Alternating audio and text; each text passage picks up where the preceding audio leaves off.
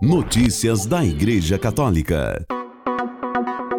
Quarta-feira, 21 de dezembro de 2022, hoje é dia de São Pedro Canísio.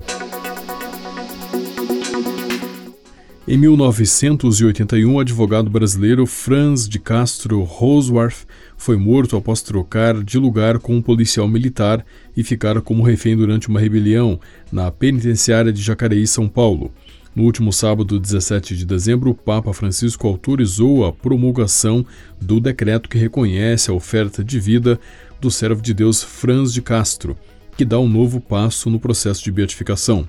A oferta de vida é um novo caso para o processo de beatificação e canonização estabelecido em 2017 pelo moto próprio Maiorem Hac Dilectionem e se diferencia do caso sobre o martírio e sobre a heroicidade das virtudes. São dignos de especial consideração e honra aqueles cristãos que, seguindo mais de perto as pegadas e os ensinamentos do Senhor Jesus, ofereceram de forma voluntária e livremente a vida pelos outros, perseverando até a morte neste propósito, afirma o moto próprio. Segundo o site Postulazione Cause Santi, o decreto do servo de Deus Franz de Castro Roseworth é o primeiro decreto sobre oferta de vida na história da Igreja. Notícias da Igreja Católica. O bispo de Algarve, Portugal, Dom Manuel Quintas, afirmou que a recente aprovação parlamentar da eutanásia e do suicídio assistido no país contrasta com o espírito e os valores natalícios. Em sua mensagem de Natal, o bispo lamentou que os parlamentares portugueses não se empenhem da mesma forma para promover os cuidados paliativos. A lei que regula a eutanásia em Portugal foi aprovada pela Assembleia da República no dia 9 de dezembro e seguiu para a apreciação do presidente Marcelo Rebelo de Souza, que pode promulgar, vetar ou pedir a fiscalização preventiva do texto ao Tribunal Constitucional. Notícias da Igreja Católica. O Papa Francisco pediu que os campeões da Copa do Mundo do Catar deste ano vivam com humildade a vitória. Em entrevista televisiva ao canal 5 da Itália e gravada antes da final da Copa do Mundo da FIFA, vencida pela Argentina. A entrevista foi transmitida pela televisão italiana na noite do domingo, 18 de dezembro, horas depois de a Argentina e França disputarem a final da Copa do Mundo. Depois de empatarem 3 a 3 no tempo regulamentar, a Argentina conquistou a taça nos pênaltis. O Papa também pediu que os perdedores vivam com alegria, porque o maior valor não é ganhar ou perder, é jogar limpo, jogar bem, disse o Papa. Apesar de ser um grande fã de futebol e membro do clube argentino San Lorenzo de Almagro, o Papa Francisco não assistiu à partida pela televisão por causa de uma antiga promessa feita a Nossa Senhora do Carmo.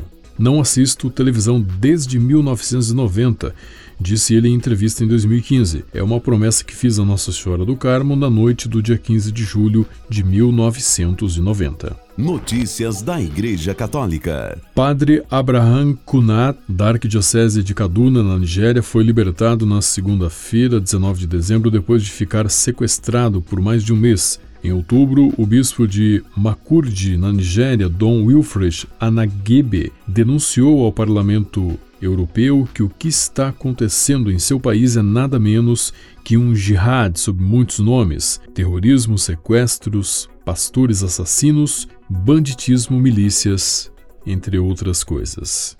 Notícias da Igreja Católica. O Papa Francisco reconheceu o martírio de Joseph Uma e Vitorina Uma, poloneses que foram mortos com seus sete filhos pelos nazistas em março de 1944 por ter escondido oito judeus em sua casa. A Santa Sé informou no sábado 17 de dezembro que futuro, os futuros beatos foram mortos por ódio à fé em 24 de março de 1944 em Markova, na Polônia, durante a ocupação nazista da Segunda Guerra Mundial. Apesar dos riscos e da pobreza, Joseph e sua mulher Victoria Uma protegeram seus vizinhos judeus que fugiam do regime nazista, possivelmente desde o final de 1942. Notícias da Igreja Católica.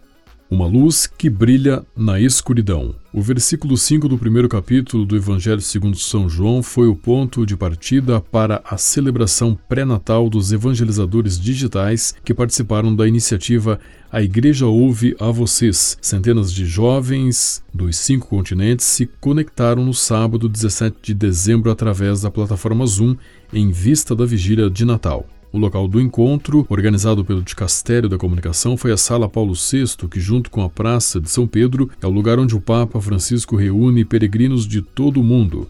Monsenhor Lúcio Adrian Ruiz, secretário do Dicastério, explicou: Escolhemos-lo para simbolizar mais uma vez a universalidade da Igreja que nos acolhe e nos reúne na fé, porque um é o Senhor, um é o batismo, um é o Deus e Pai de todos. A celebração foi presidida pelo arcebispo Rino Fisichella, a quem o Papa confiou a preparação do Ano Santo de 2025. Também estava presente Paulo Ruffini, prefeito do Dicastério para Comunicação. Notícias da Igreja Católica.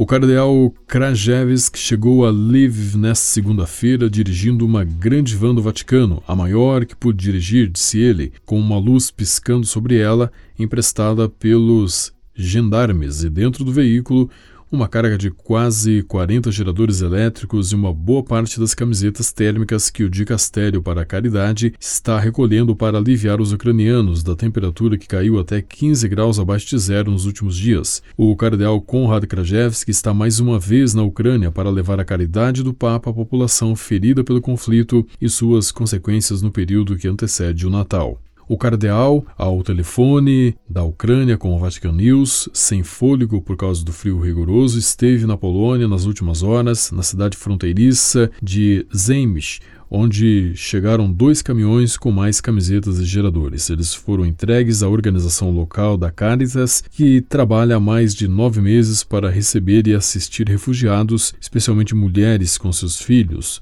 muitas das quais fugiram das regiões de Donbas. Notícias da Igreja Católica. O padre espanhol Gregório Hidalgo publicou um tweet na segunda-feira, 19 de dezembro, depois de acompanhar um moribundo em suas últimas horas de vida e exortou a rezar neste Natal pelos doentes abandonados. Outra ligação triste de doença. Eu dirigi para um hospital distante. A enfermeira me disse que ele estava sozinho, a família não queria nada com ele, então acho que me converti em sua família no final de sua vida, contou o padre espanhol que mora nos Estados Unidos. Há tantos que morrem sozinhos, por favor, rezem por eles, especialmente durante a solidão do Natal, refletiu o padre que exerce seu ministério na igreja de Santa Filomena, em Los Angeles. Não é a primeira vez que o padre Hidalgo passa por uma experiência deste tipo. Em 31 de dezembro de 2017, o padre foi a um hospital para dar a comunhão a um paciente, mas entrou no quarto errado e isso lhe permitiu dar os sacramentos a uma mulher moribunda. Fui ao quarto errado, a paciente está morrendo, confissão, unção, comunhão e então ela morre duas horas depois. O melhor erro que já cometi. Graças a Deus por usar meus erros, disse o padre na época. Em 2019, o Papa Francisco pediu para rezar pelos enfermos que são esquecidos e abandonados à morte. Uma sociedade é humana se protege a vida, toda a vida, do início ao seu fim natural, sem escolher quem é digno ou menos para viver. Que os médicos sirvam a vida, não atirem, disse o Papa num tweet em 10 de julho de 2019. Com a colaboração das agências ACI e Vatican Media, você ouviu o Boletim de Notícias Católicas que volta amanhã. Notícias da Igreja Católica.